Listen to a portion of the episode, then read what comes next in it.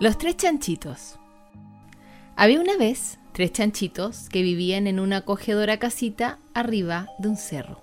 Les encantaba comer toda la deliciosa comida que su mamá preparaba para ellos todos los días. Comían tanto que al cabo de poco tiempo ya no había suficiente espacio para ellos en la acogedora casita. Lo siento, les dijo su mamá una mañana, pero ha llegado el momento de que se enfrenten ustedes solos al mundo. Así que al día siguiente los tres chanchitos se marcharon de casa. No se olviden de vigilar si ven el lobo feroz, les alertó su madre mientras les decía adiós con la mano. Él quiere comérselos, así que tienen que construir una buena casa grande y resistente tan rápido como puedan para mantenerse a salvo. No te preocupes, mamá. Chillaron. Sabemos cuidar de nosotros mismos. Y los tres chanchitos bajaron trotando la colina, cada uno tomando un camino distinto. Poco después, el primer chanchito se encontró con un granjero que tiraba de una carreta llena de paja. Disculpe, ¿podría venderme un poco de paja para construirme una casa? preguntó el chanchito. Por supuesto, dijo el granjero, pero ¿una casa de paja? No va a ser muy resistente. El chanchito no le hizo caso. Al rato, estaba ocupado apilando los montoncitos de paja para su nueva casa. En un abrir y cerrar de ojos, la casa de paja estaba lista y el chanchito entró para dormir una siesta. Acababa de cerrar los ojos cuando alguien llamó a la puerta. Era el lobo feroz y estaba hambriento.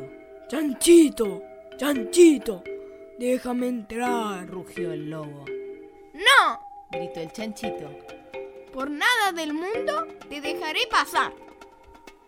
Entonces soplaré, soplaré, y tu casa derribaré. Rió el lobo y eso fue justamente lo que hizo.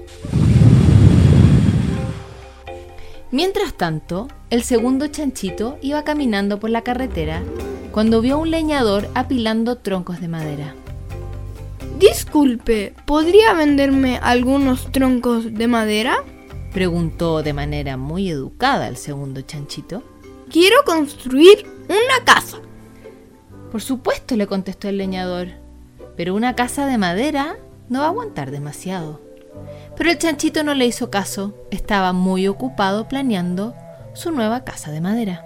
Muy pronto la casa estuvo terminada. El chanchito se acababa de sentar para descansar un rato cuando alguien llamó a la puerta. Era el lobo feroz y ahora sí que estaba hambriento. Chanchito, chanchito, déjame entrar, rugió. Jamás, por nada del mundo te dejaré pasar, gritó el segundo chanchito. Entonces soplaré y soplaré, y tu casa derribaré, exclamó el lobo, y eso fue justamente lo que hizo. Mientras tanto, el tercer chanchito se había encontrado con un albañil. Disculpe, ¿podría venderme algunos ladrillos para construir una casa? le preguntó. Por supuesto, contestó el albañil. Una buena y resistente casa de ladrillos durará para siempre. El tercer chanchito hizo caso del consejo del albañil. Construiría la casa más resistente del mundo. Finalmente, después de un duro día de trabajo, la casa estaba terminada. Tenía cuatro resistentes paredes de ladrillo, un tejado de tejas, una puerta de madera maciza y una gran chimenea. El tercer chanchito acababa de poner una olla para preparar una sopa en el fuego cuando vio a sus hermanos corriendo por el camino y los venía siguiendo muy muy de cerca el lobo feroz. ¡Rápido! exclamó el tercer chanchito. ¡Escóndanse aquí dentro! El lobo, que ya estaba muy muy muy hambriento, golpeó con fuerza la puerta de madera. ¡Chanchitos! ¡Chanchitos! ¡Déjenme entrar! rugió mientras sus tripas le sonaban de hambre. Nunca, por nada del mundo, te dejaremos pasar, exclamaron los tres chanchitos.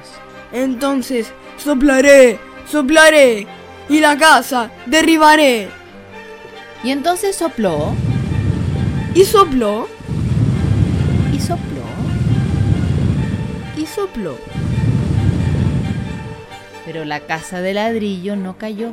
Se mantuvo firme y el lobo estaba furioso, tan enojado, que trepó hasta el techo y se deslizó por la chimenea.